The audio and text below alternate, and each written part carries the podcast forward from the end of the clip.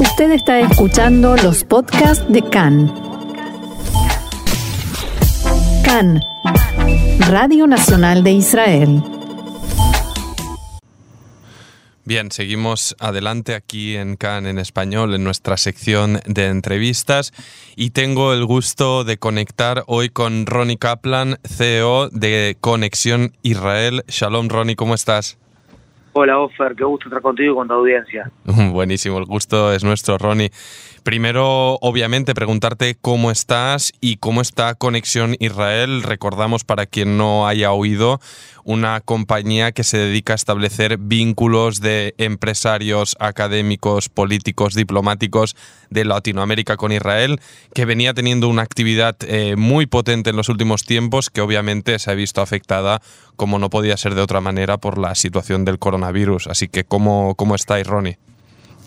Estamos bien, Ofer, aquí. Este, la verdad que eh, una situación dura en todo el mundo lo que es el coronavirus, pero eh, no hay, eh, o sea, siempre las crisis traen oportunidades. Nosotros, tú sabes, Ofer, que somos una plataforma que surge con este propósito de conectar entre Israel y América Latina para promover un futuro mejor para la ciudadanía, para la gente.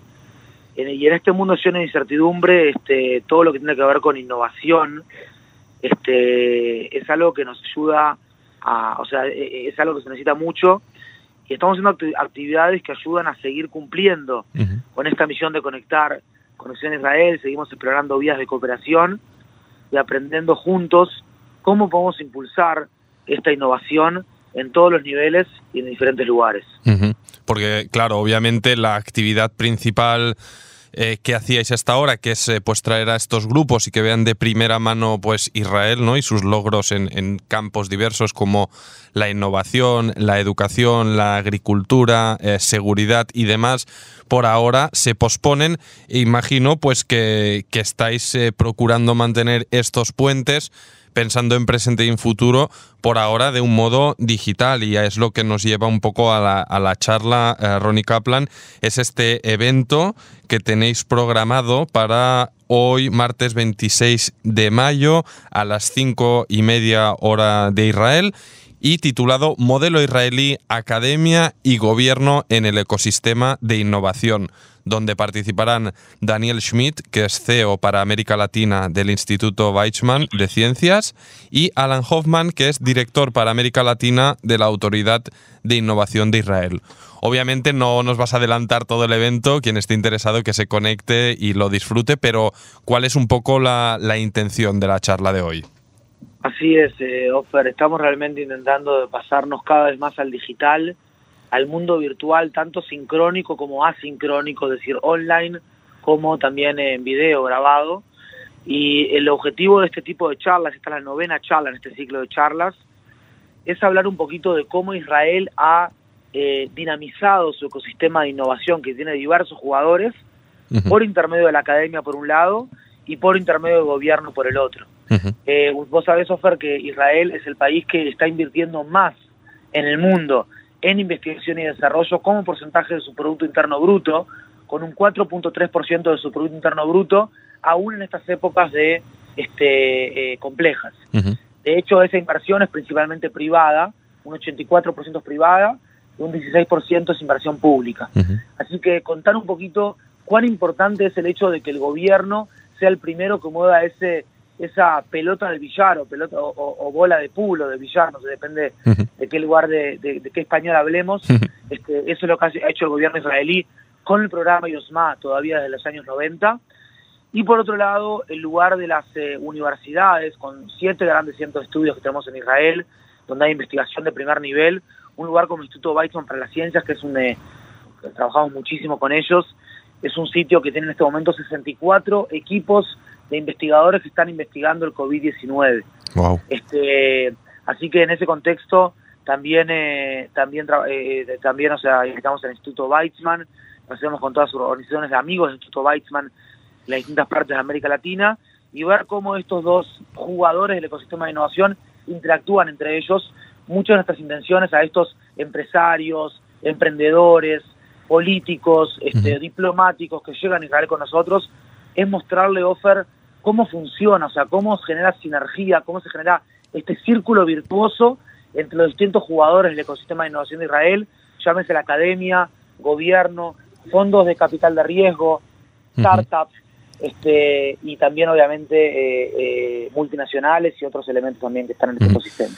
mencionabas que bueno esta importancia mm, y este foco que se está poniendo desde el Weizmann para esta investigación, esta búsqueda de soluciones, no remedios posibles respecto a, la pandemia del coronavirus. No sé si, si este topic va a centrar bastante mm, el evento de hoy eh, o se va a ampliar el foco también al resto de cuestiones.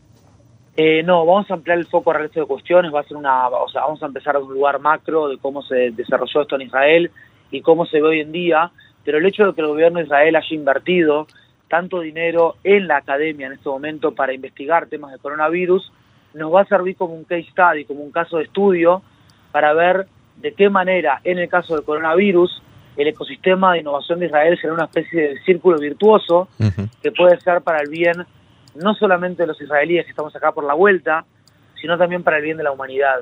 Creo, Ofer, también que este quizás es el mensaje más este, de fondo que tenemos en Conexión Israel. Es un mensaje de intentar de eh, identificar, yo estoy acá ya hace 18 años, nueve de ellos en la Fuerza de Defensa de Israel, este, realmente identificar cuáles son esos puntos, esos elementos. Israel puede de alguna manera cooperar eh, con el mundo para, este, para generar impacto. No solamente una innovación para generar este dinero, sino una innovación para generar menos desigualdad social, para no dejar a nadie rezagado, una innovación que tiene que ver también con este nada, viste, una innovación global eh, de estos eh, también dilemas o problemas globales, desafíos globales que tiene hoy en día el mundo.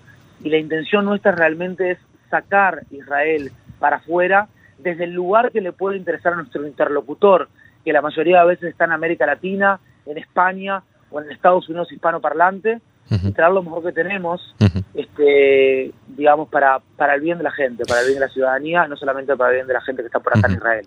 Ahora, Ronnie, los, los periodistas que hemos tenido la ocasión de, de acompañar alguna de estas comitivas que han llegado, pues, en tanta cantidad en los últimos tiempos, antes de, de la pandemia, obviamente, eh, constatamos ¿no? que la conexión humana por el carácter de latinos y de israelíes pues surge fácilmente al instante son dos pueblos de carácter pues eh, cálido no amable eh, lanzado directo.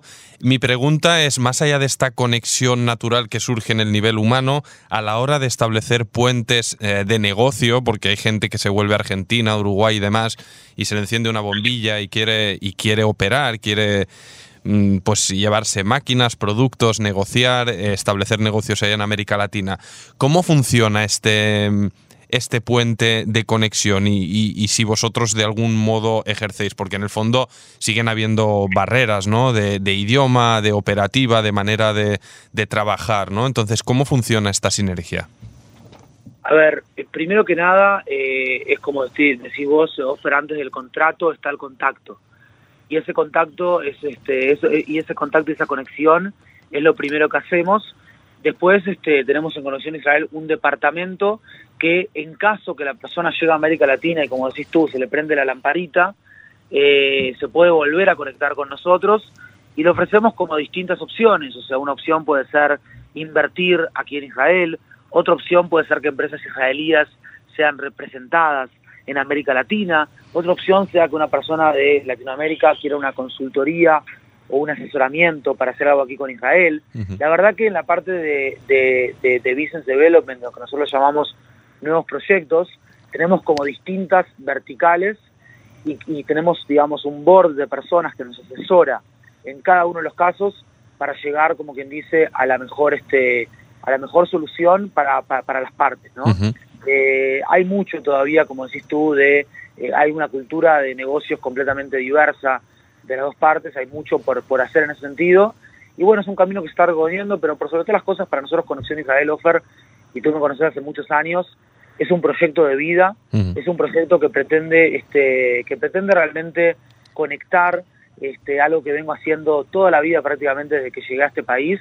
Es un sueño, estamos soñando en grande con esto y pensamos que la pandemia, que es una situación lamentable, obviamente para todo el mundo, eh, trae también muchísimas oportunidades y en eso estamos, intentando identificarlas intentando de trabajarlas este, y siempre y siempre como, como parte de esta comunidad. Eh, dentro de estas oportunidades, eh, Ronnie, ¿entra ya a trabajar en la agenda de 2021 o todavía empresas de vuestro tipo no se aventuran a, a avanzar pues cuando se podrá retomar una actividad con normalidad? Bueno, si bien hay mucha incertidumbre, nosotros estamos todo el tiempo este, planteando los escenarios, por ejemplo, en el mundo de las misiones o de las giras profesionales, estamos constantemente posponiendo los viajes. De repente los viajes que iban a venir en mayo, eh, perdón, los viajes que iban a venir ahí por, eh, por marzo, se pospusieron para el mes de mayo, después se posponen para septiembre y luego se posponen para enero, febrero. En este momento estamos posponiendo para enero, febrero. La verdad que es un trabajo muy sisífico, que imagino que todos los que tratan con delegaciones que llegan a Israel lo están haciendo, pero sí, o sea, estamos constantemente este, eh, elaborando los escenarios, analizando los escenarios que, que, pueden, que, pueden surgir y actuando, actuando en consecuencia. No hemos parado ni un solo día, seguimos trabajando y esperemos que esperemos que, que nada, ¿no? que se pueda, o sea, que se pueda seguir. No cabe la menor duda que en caso que Israel llegue a la vacuna del coronavirus y ojalá que llegue el primero que llegue, eso es lo más importante, o un tratamiento que sea de, tipo universal, eso va a generar mucho más interés en este país y nosotros no somos los únicos que estamos conectados en Israel y América Latina, vivimos también en un ecosistema de gente que está conectando, con todos, con todos los que cooperan, con que quieren cooperar con nosotros, cooperamos, son colegas, hay muchísimo para hacer en conjunto. Pues eh, antes de despedirte, Ronnie Kaplan, recuerdo los datos de esta conferencia Modelo Israelí, Academia y Gobierno en el Ecosistema de Innovación, hoy martes a las cinco y media en Israel, otras franjas horarias, Argentina, once y media de la mañana, México nueve y media, Chile diez y media, resto de países eh, lo chequean obviamente. Así que Ronnie Kaplan, CEO de Conexión Israel, Beatzlaha, que vaya bien, que esto termine pronto y suerte con los proyectos de futuro. Muchas gracias, Ofer. Eh, lo pueden ver también esto en eh, todos los datos en la página de Facebook de Conexión Israel. Por supuesto, sí, me olvidé de mencionarlo, sí, sí. Va a estar online también en el, en el querido viaje, eh, en el querido, en la querida plataforma de noticias Aurora. Ya está 58 años haciendo noticias de Israel en español, colegas también de la Radio CAN y, de, los periodistas tan queridos de la Radio CAN. Un abrazo grande, Ofer. Un abrazo a ti, muchas gracias, Ronnie. Y, y nosotros seguimos aquí adelante en CAN en español.